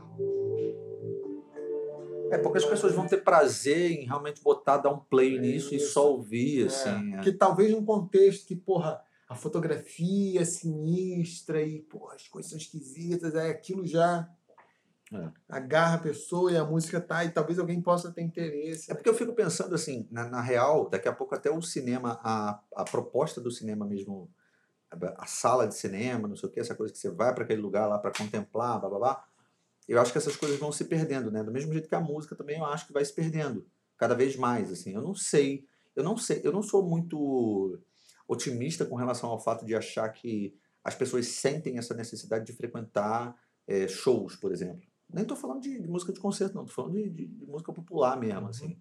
É, eu acho que a tendência é cada vez menor, para ser sincero, assim. Eu não, não- nem sei se isso faz sentido, por- porque quando você vê nos níveis de música popular, assim, tipo é, sertanejo, pagode, não sei o quê, esses shows são sempre muito lotados, né? Eu não sei também se existe, na verdade, uma perda da, da, da popularidade de determinados é, gêneros e faz com que a gente tenha a impressão de que as pessoas estão cada vez mais consumindo é, menos, caralho, cada vez mais consumindo menos música é, em loco e optando por consumir exclusivamente é, virtualmente, né? Assim. É, mas aí eu acho que são. aí Tem vários fatores envolvidos nisso. O que, que é, o que, que as pessoas esperam do consumo, o que, que elas. É... Porque, por exemplo, no caso do sertanejo do pagode, etc. Às vezes as pessoas vão porque elas estão para outras coisas, elas vão beber, vão É. azar. A pegação, né? azarar, falar com alguém. É tipo, tem um elemento ali que a música aparece, mas é, às vezes é diferente às vezes de você apreciar plenamente a, a música em si, Uhum. né? Que é um... Aí acho, acho que são tipos distintos. Eu, por exemplo, de fato, quase sempre prefiro, se for ouvir música, eu prefiro ouvir na minha casa, etc. Uhum. E tal. Mesmo reconhecendo que a experiência não seja a mesma do que. Eu já contei várias vezes aqui. Quando veio a banda lá de bombeiros lá de Campo Grande tocar na escola. Embora eu achasse essa música merda, eu me lembro eu- a coisa que me impressionava muito o grave. era a porra da vibração Uhum. no corpo daquela. Eu, eu, eu, caralho, que parada. Eu me lembro assim, caralho, que parada. E não era por causa da música, eu não estava gostando da música, mas Uhum. uma sensação assim, meio de uma certa Era o euforia. som mesmo. Era o o som te fazendo vibrar. é. Exatamente, É. era euforia. Claro que se eu ouvisse aqui numa caixa de som em casa, não me interessa. Não, O impacto não ia ser o mesmo. não é. E eu, eu me lembro, de- pensando de estar aqui na série, caraca, não tô gostando, mas cara, eu gostava assim, quando vinha o cara de E as pessoas falam isso, inclusive, que eu não tenho muito interesse por desfile de escola de samba e samba de forma geral, mas várias pessoas falam assim, quando elas vão, e algumas até que têm essa, essa é, esse lá, desprezo, assim, meio Uhum. pro estilo musical, falam que quando elas vão lá a Sapucaí, falam que é um troço Sente assim, diferente. Assim. É. por- não é uma é meramente experiência é, é, É. musical, assim, é uma coisa da vibração e Uhum. dependendo, tu vai É. para obter aquilo. Tipo, de- Talvez, é. Né? Faz sentido. Ou como antigamente também tinha essas cenas da, da, da música ao vivo, que eram para as pessoas se encontrarem, trocarem ideia. Acho que talvez no circuito profissional dos músicos seja muito importante ainda ter isso de- do, acontecimento, é que é onde você trava contatos, né? Uhum. Eu, eu, eu, eu, realmente, eu realmente, embora me interesse muito por música, não sou um grande entusiasta Tira, shows. música, show. Ah, eu vou tal. em situações muito específicas, cara. É. Primeiro porque eu não gosto de tumulto. É. Não gosto, eu só vou se for pra assistir sentado. E tem que ser confortável, tem que ser uma parada muito especificamente, assim. É, eu gostava, tipo, às vezes de ir ao municipal, quando existia ainda, né? Pela pandemia. Às vezes por isso, para sentir a vibração. É, ocasiões tal. como essa, assim, eu gosto de assistir sentado, gosto de assistir com conforto, não gosto de assistir. Não Mas gosto de mesmo passar assim, perrengue. eu me lembro uma vez. Porque eu acho definitivamente que as pessoas que vão, tipo, no circo voador. É... não é pela música exclusivamente, né? Como você falou, é, é por uma questão de estar entre amigos, de de repente, porra, azarar alguém, pá, é, é beber, não sei o quê, é o contexto, né? É o todo da parada, Sim, né? exatamente. Aí o clima, o clima. É. Às vezes, eu, pô, o som que está sendo tocado é um som que você. O cara que vai no Rock in Rio, porra, que é aquela multidão, é pelo evento, pelo festival, de participar daquela coisa. Sei ali o artista tocando. É, é, não, é, não é a música de fato, porque provavelmente ele vai ter condições muito melhores de ouvir aquela música sem ser naquele tumulto todo. Sim, com certeza, com certeza. Hum. O... Eu vou mijar aqui, senão eu vou. Mije. Mije. Mije. Senão mijar me. Mijo, vou dar um pause aqui. Voltamos, voltamos. Voltamos. Eu, eu, eu tava observando aqui como eu fico admirado quanta. Um brinde ao aniversário do Roberto. Feliz Roberto. aniversário, Roberto. Roberto Kaufmann, popularmente conhecido como Robertinho. Apesar de ele não ser pequenininho. Isso é uma vacalhação brasileira, né? Feliz aniversário, meu irmão. O Tudo cara com sobrenome Kaufman, que verdade seja dito, não um sobrenome menos. assim, mais incomuns, mas também não é dos mais comuns. É. Mas também não é muito nobre, não, né? Em alemão, né? Kaufman, Tipo, Kaufman, não, é o comerciante, é né? comerciante, Exatamente. ou, ou literalmente o homem das vendas. Que alemão é foda, né? Alemão- Não, mas é igual ao inglês, salesman. Ah, sei, é verdade, é verdade, é verdade. É, mas o inglês pelo menos chama de, de isqueiro de Leiter, né? O Leiter, alemão, é. alemão como, como que é? Não faço ideia. Feuerzeug. O que, O que, que, que significa? significa? Coisa de fogo. Bateria. Bateria Schlagzeug. Que Ah. significa? Coisa de. Coisa de bater. Ah, bateria, tá falando do instrumento. Ah, É. tá, ah, tá. Avião. Flugzeug. Coisa de voar. Coisa de fogo. Mas é lógico, né? É lógico. Se você parar pra pensar, porra.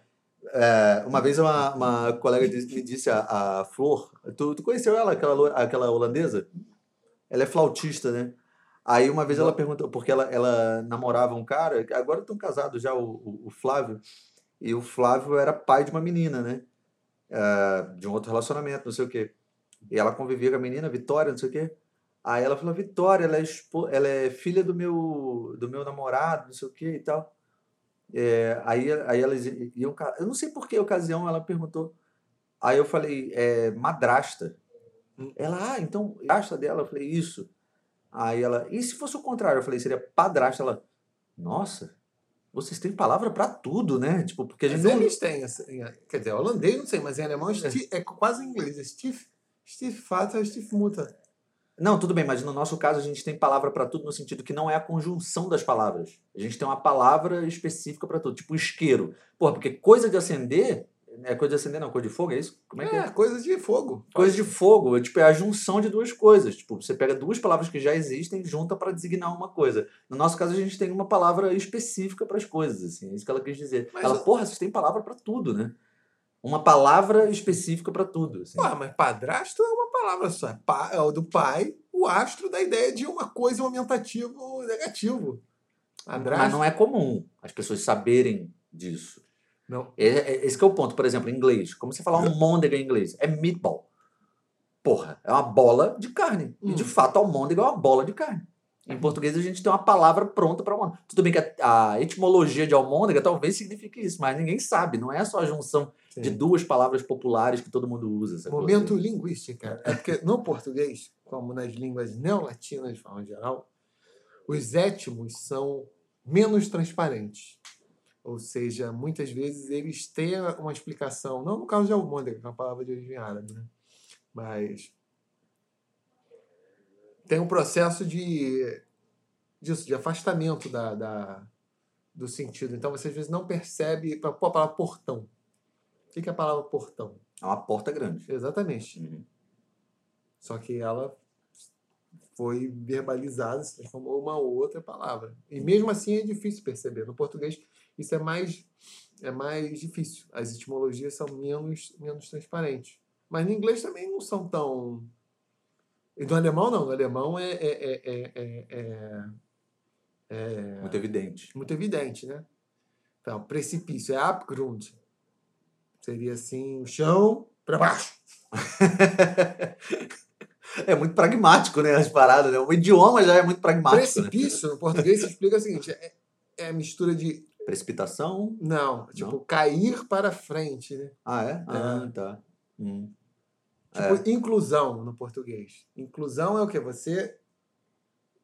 É porque não existe o verbo cluir. Isso é foda. Mas clau... clausura, tipo, Uhum. né? Seria no, Vem daí. tem, tem conexão com isso, né? Ah. Claudere no latim, né?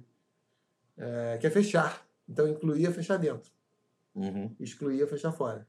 No alemão, incluir e excluir é a mesma merda. Só que eles usam os prefixos e, os- e as raízes da, da própria língua. Então, fica evidente. Porque é fechar. Então, como se fosse assim... É como se fosse assim...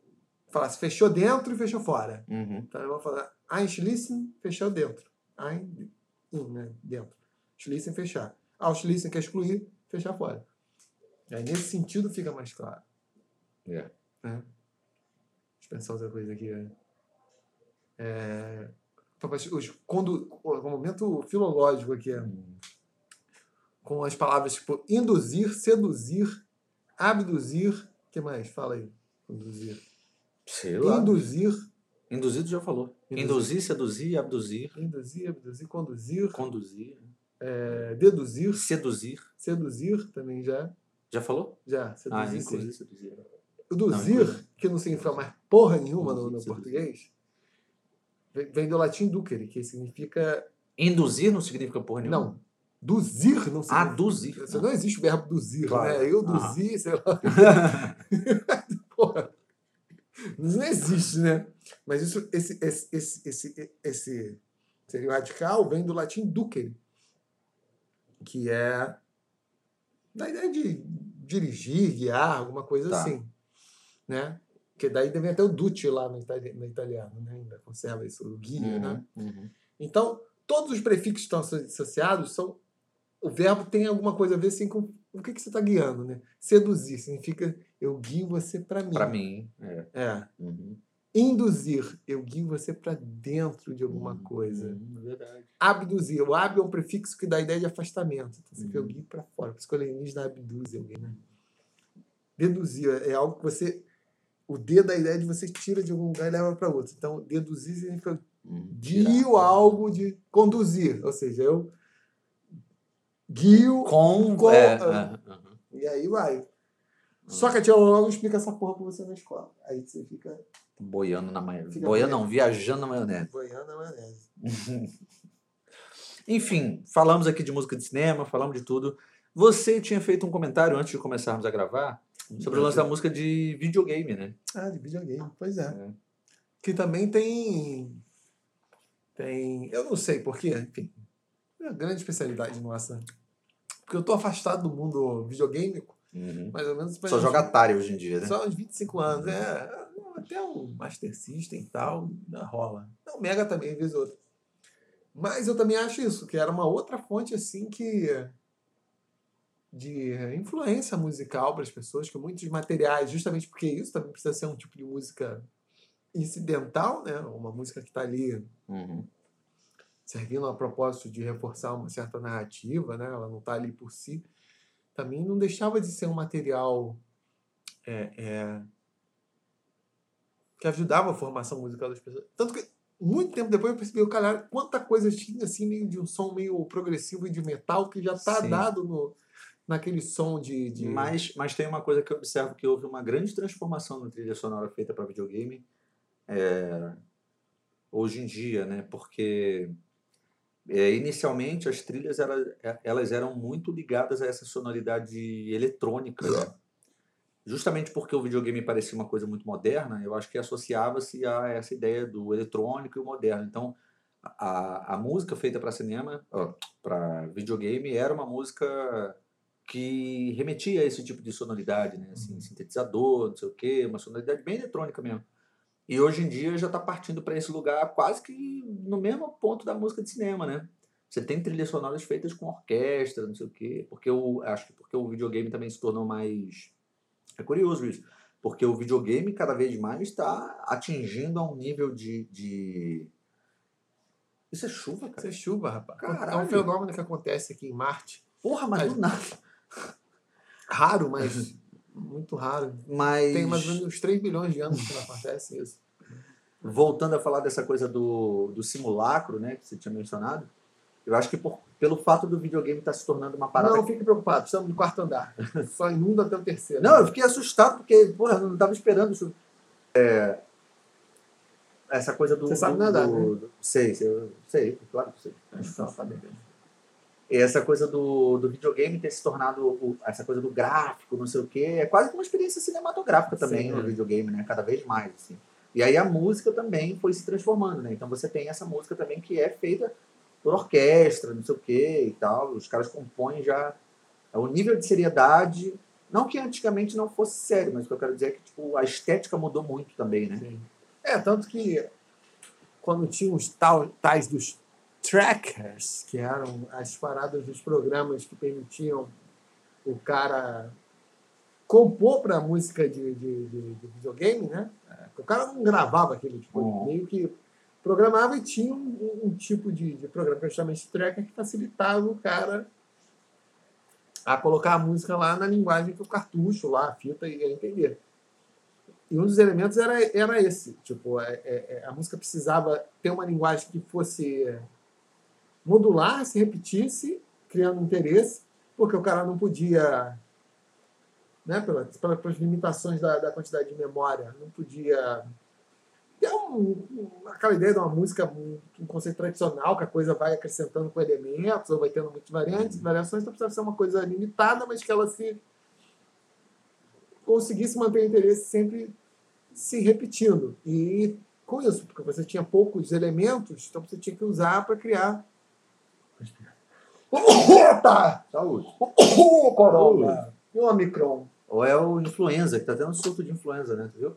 Influenza agora? É, tá tendo um surto de influenza e tá derrubando geral. Que é, estamos em 1918 de novo, É. espanhola? Tá tendo, Ai, a galera tá tá ficando derrubadíssima com influenza. Cara, cheiro de espirro é muito particular. Então ele precisava ter algumas, algumas. Tanto que tinha muito essa coisa, assim, dos arpejos, para não. Que aí você conseguia criar uma textura mais densa sem estoporar teus limites de memória. E que seria se você tivesse um acorde de chapadão ali, Uhum. porque. Aí fudeu o processador. Ah, não aguento, pô, quatro sons aqui. Mas você tem trilhas maravilhosas, né? Porque, por exemplo, a, a trilha do, do Mario Bros.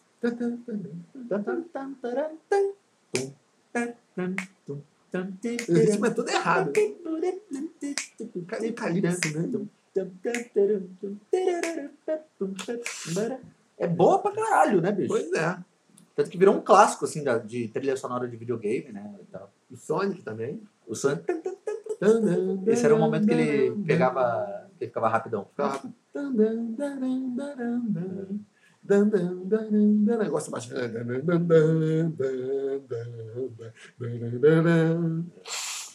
Sonic muito bom também. É. Street of Rage também. Cara, Street of Rage, eu me lembro quando, quando compramos a fita, quando comprou o Mega Drive lá em casa, em 1994, a minha mãe ficou impressionada com, com a abertura.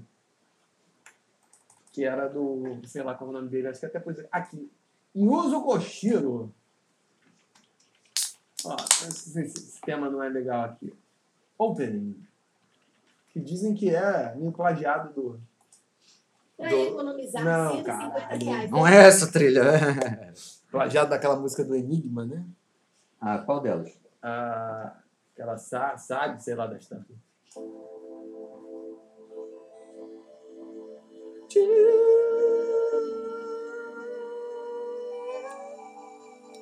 É bom, né? O dance. Eu, tive uma fase house no início dos anos 90. Início dos anos 90. É que eu não, não- é que eu não tava na idade pra ir pra boate. Ah, lembra Enigma mesmo, pode crer. É.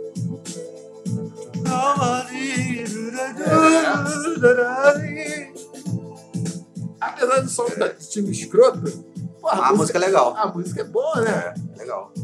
Aí vai entrar um piano. Bem anos 90. né? Tchan, tchan, tchan, Pode crer. Porra, isso, isso, isso não se banca se fosse com músico de. Pra barulho. caralho! Não, pra caralho! É. Você ouve com 16 bits e barulhinho de é. máquina de escrever.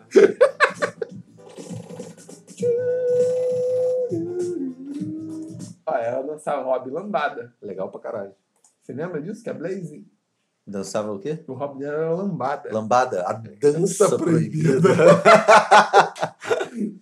Ela- É igual, ela, é, esse- são slogans, né? Lambada era dança proibida e capoeira era o esporte sangrento. Você foi criado nas piores ruas, nas mais violentas favelas do Rio de Janeiro? Ou nas mais violentas ruas das piores favelas do Rio de Janeiro? Ó, então é isso, gente. Ô, É. Álvaro, você quer deixar algum. Eu Acho que tá quero. bom, né? Já falamos pra caramba. Ó, o Adam Hunter tem 23 anos, já é ex, história ex-policial. Hobby dele é bonsai, habilidade boxe. A Blaze Fielding tem 21 anos, também é ex-policial. Hobby dela é lambada, habilidade dela é judô. Era melhor na porrada, eu jogava com ela. Tem mais quem? Tem o Axel Stone, Stone. Tá- todos são ex-policiais, porque eles estavam. Você se lembra que eles eram ex-policiais, né? 22 anos, ex-policial, hobby, videogames, habilidade, artes marciais. Todos eram ex-policiais porque eles estavam cansados com a corrupção. E todos eles davam porrada pra caralho. Dá pra caralho. Que inclusive é um, é um modo que muitas pessoas acham que vão sanar os problemas de, de, polici- de, de segurança pública no Rio de Janeiro. Dando porrada. Então, assim, é, é, é meio Street of Rage, dando porrada Distribuindo porrada aí. distribuindo porrada em todo mundo, né? É, isso que fez. Ela era boa de porrada, porque ela, ela dava boa voadora, jogava muito com ela. Isso já fez. É isso. Belo jogo. Vou dar um tchau aqui, hein? Deu Quer um falar tchau. alguma coisa? Eu quero. Eu Diga. quero falar que. Chevette? Não, eu quero alertar vocês que vai faltar luz daqui a 5 bilhões de anos, quando o Sol Quando só virar uma anã branca. Então, se preparem. Então, é, economizem luz, etc e tal. Virar uma anã branca. Nada contra os anãos, hein? Anã, anões, anões. Nós, é, depois eu explico como, como se formam os plurais, É. essa coisa. Também aqui, a Loló também não explica. É, Mas pra quem não sabe, pesquisa aí. Anã branca. Não tem nada a ver com os anões, não. você tá, tá com medo de ter uma. Tô medo de ser cancelado. ser cancelado pela sociedade. a- Nanismo. anões- é. Ananismo, albinos, anões albinos. Enfim, dá um stop aí. Tchau, gente. Darem Um história.